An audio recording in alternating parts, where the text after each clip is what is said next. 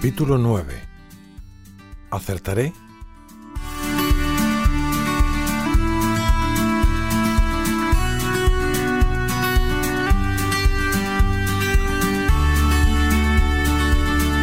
Los apóstoles se han quedado pensativos tras contemplar el encuentro de Jesús con el joven rico y su desenlace. El chico se marchó triste. Probablemente los desconcierta la mirada de Jesús, no triste, pero sí dolida. Difícilmente entrará un rico en el reino de los cielos. Pedro, como en otras ocasiones, se hace portavoz del sentir común. Nosotros lo hemos dejado todo y te hemos seguido. ¿Qué será de nosotros? Haciéndose eco de estas palabras y con esa misma familiaridad de buen amigo, San José María se dirigía al Señor en un momento difícil para la obra. ¿Qué vas a hacer ahora con nosotros? No puedes dejar abandonados a quienes se han fiado de ti.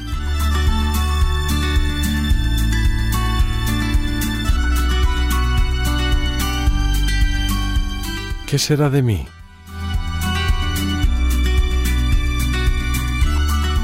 El inicio de una vocación, como el comienzo de cualquier camino, suele llevar consigo una dosis de incertidumbre.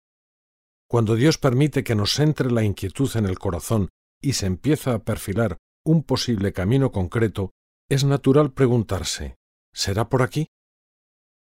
¿Qué hay detrás de esta duda? De entrada, un temor bastante normal, miedo a la vida y a nuestras propias decisiones, no sabemos qué va a pasar en el futuro, a dónde nos dirigirá ese camino, porque nunca lo hemos recorrido antes. La duda se explica también por nuestro deseo de acertar.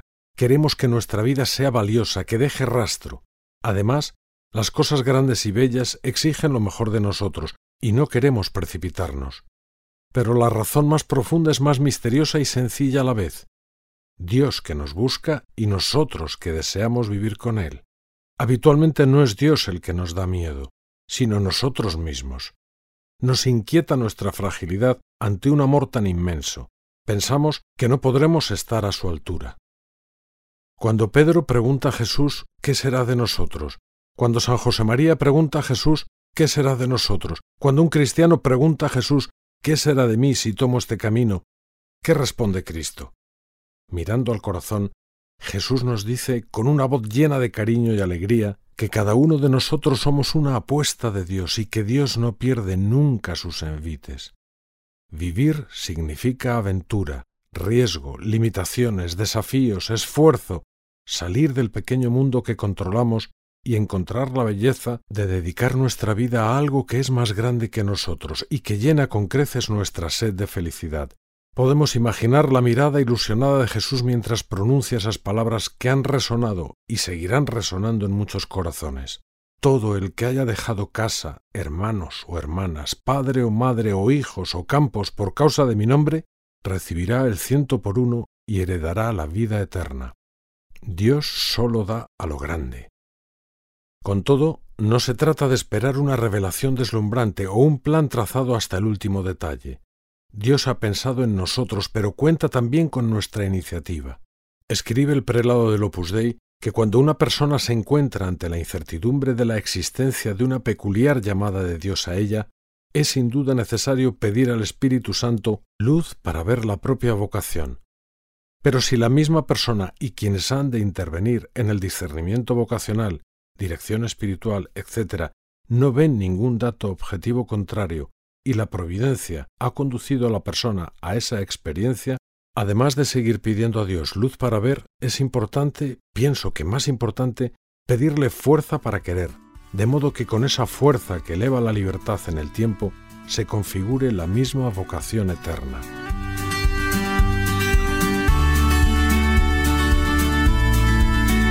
No estamos solos, la Iglesia es camino. En este proceso de discernimiento de la propia vocación no estamos solos, porque toda vocación cristiana nace y crece en la Iglesia. A través de ella Dios nos atrae hacia Él y nos llama, y es la misma Iglesia la que nos acoge y nos acompaña en nuestro camino hacia Dios. La Iglesia atrae. Dios se sirve a lo largo de la historia de personas que dejan un surco profundo con su existencia, que marcan caminos para la entrega de los demás. Su vida, sus ideales, sus enseñanzas nos inspiran, nos sacuden, nos sacan de nuestro egoísmo y nos llaman a una vida más plena de amor. Esta llamada forma parte de los planes de Dios, de la acción del Espíritu Santo que nos prepara el camino. La Iglesia llama. Como dice San José María, Dios no nos pide permiso para complicarnos la vida, se mete y ya está. Y para eso cuenta con que sus hijos se atrevan a invitarse mutuamente a considerar en serio la posibilidad de entregarle la vida. Jesucristo comparó el reino de Dios con un gran banquete en el que Dios quiere que participen todos los hombres, incluso los que en un inicio parecían no estar invitados. Y de hecho, ordinariamente, Dios cuenta con una invitación externa para hacer resonar su voz en el corazón de una persona. Todas las vocaciones cristianas cuando encuentran una respuesta enamorada llevan a la santidad. Por eso, la mejor vocación es para cada uno la suya. Dicho esto, no hay caminos cerrados a priori. La vida hacia Dios en el matrimonio o en el celibato están de partida al alcance de todos. Nuestra biografía, la historia personal, va haciendo el propio camino y nos sitúa en unas encrucijadas o en otras. La elección depende de la libertad personal. Es eso, elección. Cristo nos quiere libres. Si alguien quiere seguirme, si quieres ser perfecto. Ahora bien, ¿Qué lleva a elegir una vocación concreta entre todas las posibles. La libertad busca horizontes grandes, divinos, de amor. Decía San Ignacio de Antioquía que el cristianismo no es cuestión de persuasión, sino de grandeza. Basta proponerlo en toda su belleza y sencillez con la vida y con las palabras para que atraiga a las almas por su propia fuerza, siempre que se dejen interpelar por Cristo algo en el interior de la persona muy íntimo y profundo, un poco desconocido y misterioso incluso para ella, resuena y entra en sintonía con esa propuesta de un camino dentro de la Iglesia. Ya lo afirmaban los griegos y concretamente Aristóteles. Sólo el semejante conoce al semejante. La vida auténtica de otros cristianos nos llama a acercarnos a Jesús y a entregarle el corazón. Vemos un ejemplo de santidad en personas que tenemos cerca y pensamos, Quizá yo también. Es el venid y veréis del Evangelio que nos interpela aquí y ahora. La Iglesia acoge y acompaña. Cualquier persona normal puede, sin experimentar especiales llamadas, embarcarse en una vida de servicio, de donación, en el celibato o en el matrimonio, en el sacerdocio, en el estado religioso. El discernimiento acerca de cuál sea la vocación de cada uno se resuelve atendiendo a la rectitud de intención, las aptitudes de la persona y su idoneidad. Este discernimiento necesita de la ayuda de los demás, en particular de la dirección espiritual. Por otro lado, se requiere también la deliberación de quien gobierna la institución eclesial de la que se trate, porque la misión de acoger por parte de la Iglesia consiste también en cerciorarse de que cada uno encuentra su lugar. Si lo pensamos, es una bendición de Dios que a la hora de proyectar nuestra vida haya personas en las que podamos confiar y que a su vez confíen en nosotros que otros, con un conocimiento profundo de nuestra persona y de nuestra situación, puedan afirmar en conciencia Ánimo, tú puedes, tienes las condiciones o los talentos necesarios para esta misión, que quizás sea la tuya, y que puedes aceptar si realmente quieres. O que puedan decirnos también en conciencia Quizá este no sea tu camino. La vocación es siempre una win-win situation, una situación en la que todos ganan es lo mejor para cada una de las partes en relación, la persona y la Iglesia. Dios Padre sigue cada una de estas historias personales con su providencia amorosa. El Espíritu Santo ha hecho que surjan en la Iglesia instituciones y caminos de santidad que sirvan de cauce y ayuda para las personas singulares. Y es también el Espíritu Santo quien mueve a determinadas personas en momentos concretos de su vida a vivificar con su entrega estos cauces en la Iglesia. El salto de la fe. Confiar en Dios.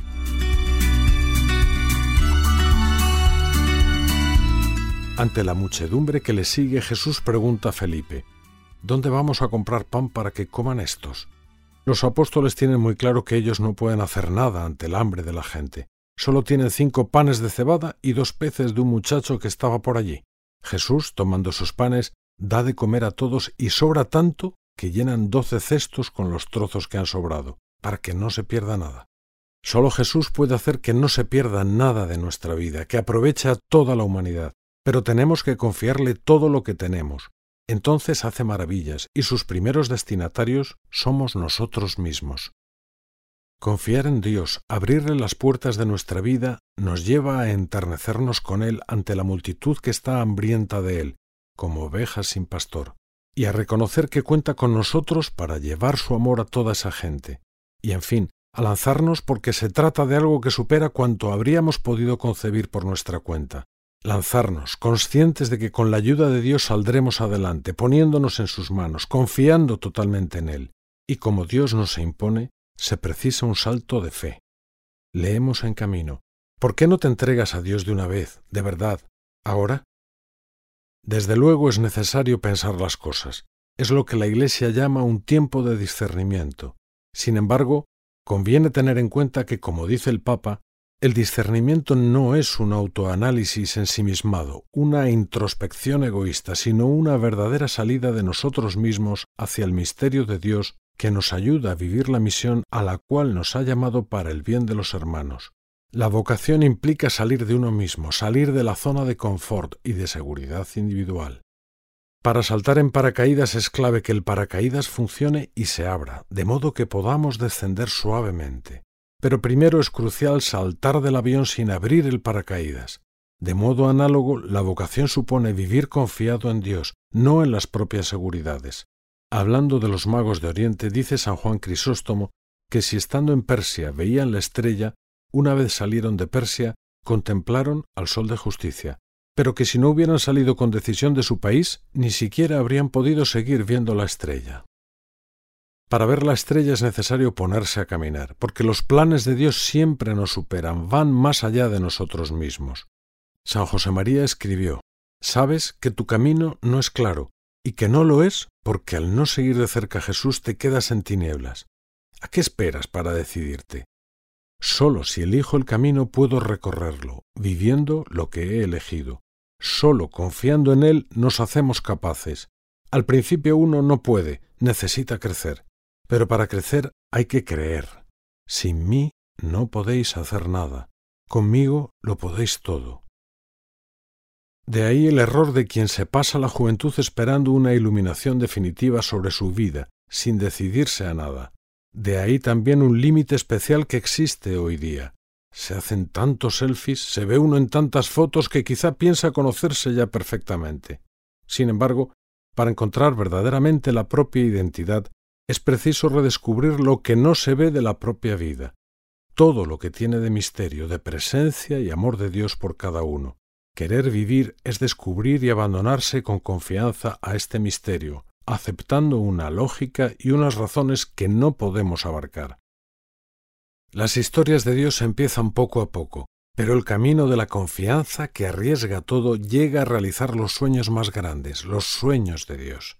Cuando como buenos hijos nos dejamos guiar por el Espíritu Santo, nuestra vida levanta el vuelo.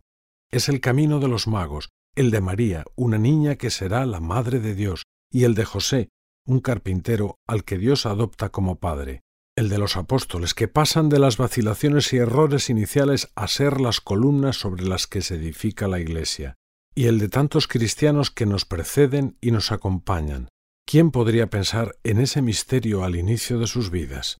Solo se ve claro al final.